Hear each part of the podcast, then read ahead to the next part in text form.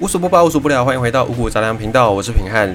三月风妈祖杀鬼消妈咒，虽然因为去年疫情的关系，还有今年疫情的关系，很多以前大家非常非常风行的妈祖绕境活动，去年是停办嘛，然后今年可能规模有稍微缩小一点，或者是有多的一些配套措施。不过呢，这个丝毫不影响妈祖信仰在台湾的一个风行程度。那除了妈祖信仰之外呢，其实在三月还有另外一个神明，也是他的诞辰，也在三月份，就是保生大帝。保生大帝他属于一个呃比较偏医药的医药之神。那医药之神他在台湾也算是很多人信奉的一个神奇一个神明。那么除了妈祖也好，保生大帝也好，这些都是人人的神，就是它的原型呢是是有真的有这个人的。那在人形的神之外，你在台湾的庙里面，你也可以经常看到有一些是非人形的神，他们可能是动物神。比方说像虎爷，这个就是大家很熟悉的一个动物神。动物崇拜就是把动物当成神呢，是在放眼各个文明来说都蛮常见的一个行为。除了台湾的道教信仰之外，像台湾的原住民，比方说排湾族，他们会信奉百步蛇。然后又或者是像埃及人，他们崇拜各式各样的动物的神，他们的太阳神拉就是一个老鹰的形象。除了太阳神拉的老鹰形象之外，埃及人他们也崇拜猫猫神巴斯泰特，或者人家巴斯泰蒂，就是翻译的问题。所以这个放眼世界各个文明，其实大家都会对于动物有所崇拜，甚至在我们很熟悉的这种东方文化、中国的这个信仰当中，还有。雷公啦、电母啦、风神啊、水神、雨神、龙王等等等等，那透过把这些动物或把这些自然现象给神格化，其实它就是一个在文明里面当中对于大自然的一个崇敬，甚至是一种恐惧的心。那以前呢，在这种各个地方拜各各式各样的神，通常他们拜的神就是当地有的一些物种哦，比方说像虎爷这样这样的一个信仰。虎爷他其实并不是台湾的原生的神明，他是也是跟很多的信仰文化一样，是从中国这边带来的。随着先民渡海来台开垦的时候，也一起把这些信仰带过来。那么虎爷呢，他跟保生大帝其实就是有关系。保生大帝在他成神之前，他还是一个医生，他的日常生活要么就是救人，要么就是要去救人的路上，非常的伟大。有一天呢，他就在山林当中赶路。他走到一半呢，发现哎，突然有一只老虎从天而降，往保生大帝扑过来。保生大帝他以前呢不叫保生大帝，他以前叫做吴涛。那个涛的字形有点特别，但是他就等于是那个涛滔滔巨浪的那个涛。然后这个吴涛呢，他就在赶路，遇到一只老虎往他扑过来。老虎扑过来的时候也大声的叫了一声。这时候吴涛他心里想说啊，完蛋了，开始找地方躲。结果呢？老虎它没有追上来，转头一看，吴涛就很惊讶，往后一看，老虎竟然在地上滚来滚去，露出它的肚子。如果你有养猫的朋友，你应该会知道，猫或者是猫科动物，它们肚子是最脆弱的地方，是完全没有任何保护的。所以它如果露出肚子，要么就是它真的是很信任你，要么就是它真的是有发生一些事情。他就看到这只老虎在地上滚来滚去，而且还露出它的肚子。这时候呢，吴涛非常的震惊，他就再细细一看，才发现啊。老虎的喉咙被一个金叉卡住了，插住那个它的喉咙，就是女生在戴那个发簪金叉，这样救还是不救呢？这个对吴涛来说是一个很困难的抉择，因为老虎嘴喉咙里面、嘴巴里面有金叉，就代表已经吃了人了，卡住了那个头发的金叉。这时候保生大帝吴涛他就看着这个老虎的哀求的眼神，他也犹豫了很久，最后还是决定救吧。万物苍生都是同样的性命，他也是救了这个老虎。从此之后呢，这只老虎也没有再继续危害乡里，也没有再继续去吃人。这个保生大帝也因此获得了一个坐骑，一个坐骑。这个保生大帝就跟很多很多养狗养猫的人一样，总是会一直不断的跟自己的宠物讲说：不要吃那个，不要吃这个啊，什么东西不能吃？因为宠物有时候不知道什么能吃，什么不能吃，会。到处舔来舔去，吃来吃去。后来呢，保生大帝在他行医的这个过程当中，又陆续的收服了鸡，收服了狗，啊，好像我们现在在抓宝一样，神奇宝贝宝可梦，他就收服了很多这个动物。后来保生大帝成神，他原本旁边的这些老虎啦、鸡啦、狗啦，也变成它的一个守护，一个一个坐骑就对了。虎老虎就变成了虎爷，有的有些地方叫做虎爷，有些地方叫做黑虎将军。那另外有一些地方你也可以看到，保生大帝旁边会在供奉鸡跟狗，他们叫做鸡爷跟狗爷。但是通常我们比较常看到的是虎爷。那么关于虎爷的传说，有一个说法就是这样子，从保生大帝这边来的。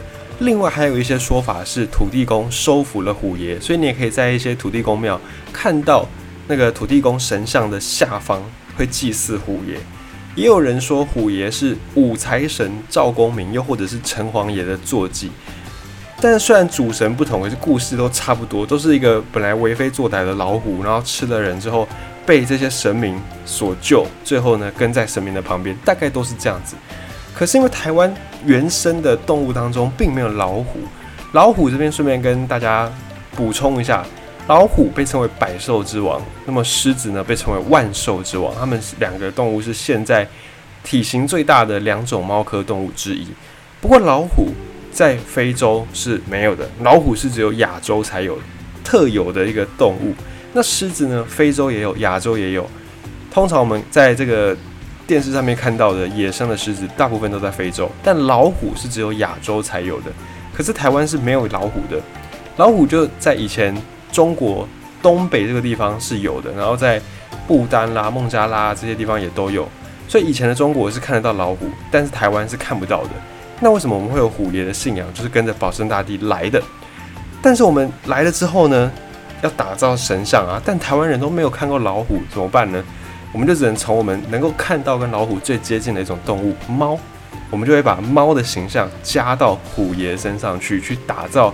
虎爷的这个神像或者是雕像，那为什么虎爷会有这个信仰呢？因为就算吴涛这个故事这是真的哈，就算真的有虎爷这个信仰，可是这个故事通常我们要去了解到说一些传说、一些故事，它背后成型都会有一个原因，就可能大家对于老虎有一些期待。以前中国很多老虎虎患非常的严重。很多人呢受到老虎的威胁，希望老虎呢不要危害，不要袭击人类，所以这些信徒宗教的信仰就结合了老虎，然后希望说老虎也能够受到感化、受到教化，甚至进一步的去济世救人，然后慢慢慢慢才演变出这些故事。所以在这个状况之下，老虎已经不再是单纯的老虎，它也跟神明有相通的关系，有一些功能，那它跟不同的神会有不同的功能。比方说，老虎它本身就自带一些特性，老虎伶牙俐齿、尖牙利嘴，所以呢，在信仰当中，我们会觉得说，老虎可以把一些坏东西、拍米亚给咬走，而且因为老虎它有那种威猛的形象、很强势、很凶的形象，所以神明们出巡，通常虎爷会当做一个前导车来帮这些神明开路，或者是有一些庙里面新庙落成。然后那个神像要进到庙之前呢，也会有这个游行。那这时候也会请虎爷先进到庙里面去把这个妖气给扫除掉，然后最后主神才入住下来。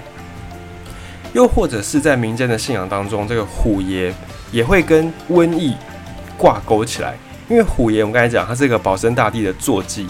那保生大帝呢，就是一个医疗大家的一个神明。以前呢，医学还不发达，有时候会有很多瘟疫、很多流行疾病。那这种疾病或者是瘟疫，大家不知道为什么怎么办哦？该怎么样去处理？只觉得说应该是有一些鬼怪妖灵在作祟，所以这个时候呢，也把虎爷请出来驱驱邪辟邪，然后呢，希望把瘟疫给平定下来。在历史上就曾经记录过日治时期台湾一八九六年那个时候呢，有一个来自厦门的帆船，他就带着带了老鼠到了台南的安平港。结果呢，台湾就从这个时候开始陷入了老鼠的瘟疫当中。当时候日本已经讲求科学了，日本总督府用各种方式，可是效果都不好。这时候民间就觉得说啊，虎跟猫都是属于猫科嘛，同一科的。如果猫可以抓老鼠，那虎爷当然也会抓老鼠啊。开始大家就祭拜虎爷，希望虎爷可以消灭老鼠。诶，后来还真的鼠疫就慢慢慢慢受到控制。大家就觉得说啊，这个是虎爷显灵，从此虎爷的信仰也在台湾变得更加的普遍。而且虎爷他还有一个特别的形象，就是小朋友的守护神。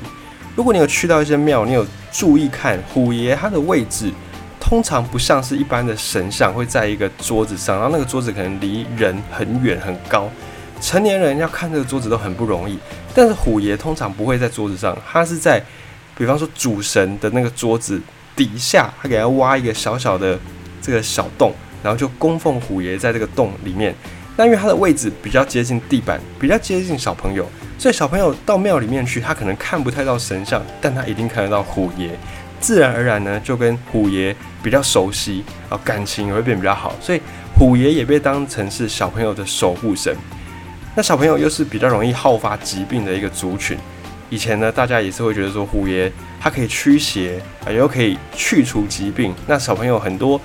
不好带，或者是一直哭，那或者是不知道什么原因生病，这时候大家也会请求虎爷的帮忙，希望虎爷可以治愈这个小朋友。也因此，虎爷也跟小朋友挂钩起来，变成一个孩童的守护神。还有比较特别的，你可能比较没有听过，除了守护小朋友，虎爷也是动物的守护神。以前呢，在农业社会、农业时代，如果你放养的一些鸡啦、牛啦，或者是鸭失踪了。你也可以请虎爷帮忙协寻，呃，据说啦，据说你去帮忙虎去去求虎爷帮忙你带动物，这些动物呢都会自动回家。也有一些人是养宠物，然后自己家里面的宠物很顽皮，把家里面弄得乱七八糟，啊，就带着宠物去拜虎爷，结果宠物回去之后就乖乖听话，也有这个说法。但是呢，是不是真的是这样子，就见仁见智，就看你信不信。如果你要拜虎拜虎爷，你要供奉虎爷。民间的说法是因为虎爷他还留着动物的一个本性，他虽然已经是纳入了神座底下，可是他还是有他一个动物的习性，还是喜欢吃生的食物，尤其呢爱吃鸡蛋。所以你如果要去拜虎爷，你可以准备生的肉，或者是拜鸡蛋，或者是饮料、饼干、糖果也可以，因为他也是小朋友的守护神。那么虎爷在台湾的民间信仰当中也有分等级，通常我们刚才讲的虎爷就是在神桌底下，这是最常见的。另外一种，他修炼的比较高，修的道行比较高，他就会变成将军。有所谓的黑虎将军、天虎将军。他当他变成将军的时候呢，他就不会躲在桌子底下，他就会被放到神桌上来供奉。那放在神桌上供奉的呢，你就可以用熟食、用生鸡蛋来拜也可以，因为它道行比较高，就不一定要吃生的肉。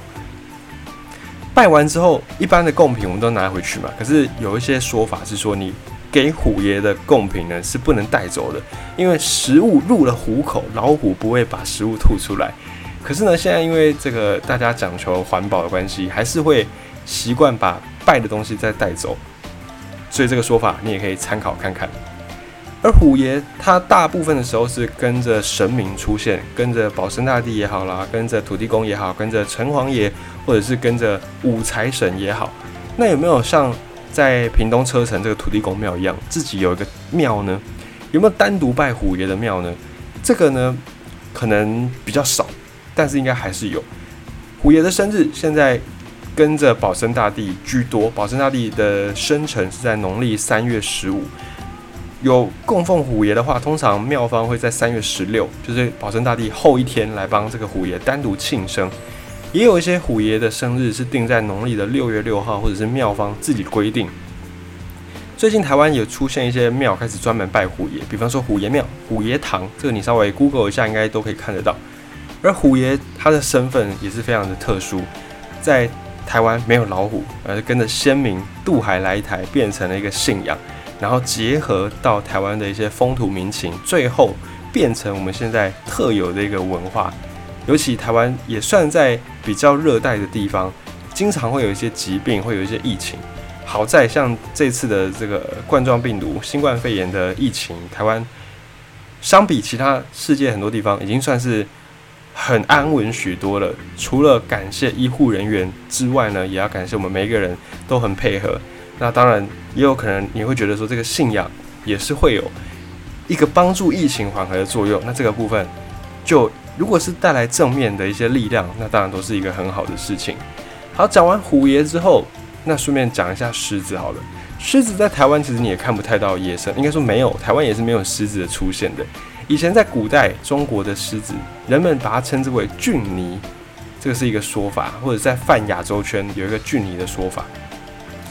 狮子在台湾并没有，但是台湾也有一些关于狮子的信仰。那这些信仰是哪里来的呢？比方说金门大家很熟悉的风狮爷，又或者你如果去到台南，尤其安平这个地方，你可以看到剑狮，一个狮子头咬着一把剑。这个剑师或者是风师爷怎么来的呢？我们从剑师来讲起。剑师的所在地叫做安平，安平是台湾很重要的一个港口，也是台湾算很早开发的地方。当时候大家从福建沿海来到台湾，大部分都直接奔安平来。这个这个时候人口多，可是因为安平的地，如果你有去过安平，大部分的地方呢都是海水居多，可以住的、可以用的地方真的不多。人口多，但地又少。住宅都隔得很近，巷子也很狭小，就会变成你在建筑的时候，你要去避开很多的风水。风水上面会有很多忌讳嘛，以前人都非常讲究风水。可是因为风水它要成立是在大家都是自己住一户一大户，然后住得很远，不太会互相影响。那像安平这样大家都挤在一起，风水上就会有很多的禁忌哦，什么这个路冲啦，又或者是什么那个。小人探头啊，有没有之类的很多这种风水的忌讳？那当时候这边的居民为了要破解风水的这种禁忌，所以就会在自己的家里面装很多很多的辟邪的东西，像是这种八卦镜、山海阵，其中呢剑师也是一个大家拿来辟邪镇煞的一个工具。剑师他从明明朝郑成功那个时代，经过清朝，经过日据时代到现在，它也是经过了好几百年。那么剑狮的说法起源有几种？一个是随着中国移民而来，因为台湾本身是没有狮子的。狮子在以前的中国是一个祥兽，是一个好的动物。在民间佳节庆典，大家都很熟悉舞龙舞狮，就很吉祥嘛，还可以驱邪。所以后来这个概念呢，就随着这些渡台的移民来到台湾。来到台湾之后，在金门他变成了风师爷的形象，在安平变成剑师。虽然它呈现出来的外观不同，可是它都是在祈求一个守护，然后辟邪赈灾的一个功能。另外一个说法是，这个跟着郑成功的军队来来到台湾的，因为郑成功当时候登台，在台南这边登台之后，要抵挡荷兰人，所以他们就在盾牌的外面加了一块铁板，增加防御的能量。同时呢，为了要震慑对方、震慑敌人，在这个盾牌。中间，他们就弄了一个狮子的形象，去铸了一个狮子的形象。这个在文献当中有记载，就是郑成功他们的将士、士兵们盾牌上面有一个恐怖的怪兽，但是不是狮子呢？可能有的人觉得是，有的人觉得不是，但反正有这个说法就对了。那在荷兰人他们留下来的画作当中，也可以看到他们描绘郑成功军队盾牌上面确实是有一个狮子的脸型的。后来呢？荷兰人撤退，那郑成功带领的这些士兵们就驻扎在台南，啊，在安平这个地方，这些人士兵们就回到家里面，回到家里面这个盾牌怎么办呢？就把它挂在墙壁上嘛。墙壁上挂上去之后，因为他们打造那个狮子的头，刚好中间有一个缺口，他们就把那个剑插在那个狮子的牙齿中间，所以就变成狮子咬剑的一个形象，变成剑狮的由来。另外有一说是说，不是受到郑成功影响，是在清朝的时候，安平这个地方是水军、海军的一个驻扎地。那么水军他们官兵持的盾牌上面也刻着一个狮子的雕像，它就跟郑成功那个故事是差不多的，只是不是郑成功这个说法换成是清朝的水军，也有也有人这样说。但你就可以看到说，这个狮子的信仰在台湾，虽然我们看不到狮子，可是它也跟随着先民。然后落地生根，甚至在加入台湾的不同的风土民情，变成独树一格的特殊的信仰之外，它也变成了一种文化。下次你到安平去，你也可以注意一下，诶，是不是有一些人家里面家的墙壁外面，或者是他的那个玄关啊、厅堂啊，会挂着剑狮。这个剑师也有一点点小小的不同，比方说剑，它的剑，如果它的剑柄是在你看到的右手边。那这个就是有一个特别的含义是祈福。那如果它的剑柄是在你看到的左手边的话，这个是代表镇煞。所以剑的方向，一个是祈福，一个是镇煞，有不同的。然后还有是狮子的颜色也会有不同。如果是一般的青色、黑色，那就是一般平民百姓的家；如果是红色，那代表这一家就是富贵人家。我们讲朱门，朱门对吧？有钱人的家就会用很多的装饰，就会用红色的颜色来打造。所以，如果红色的狮头或者是狮子的颜色是红色的，代表这一户是富贵人家，是望族。那如果是平平民百姓，他们用的剑狮的颜色就是黑色。下一次如果你有看到剑狮挂在家的外面，你也可以去看一下，哎，这户人家他们是用来祈福、用来镇煞，还是他们是一般百姓，还是他们是富贵人家？这是虎跟狮在台湾的一个信仰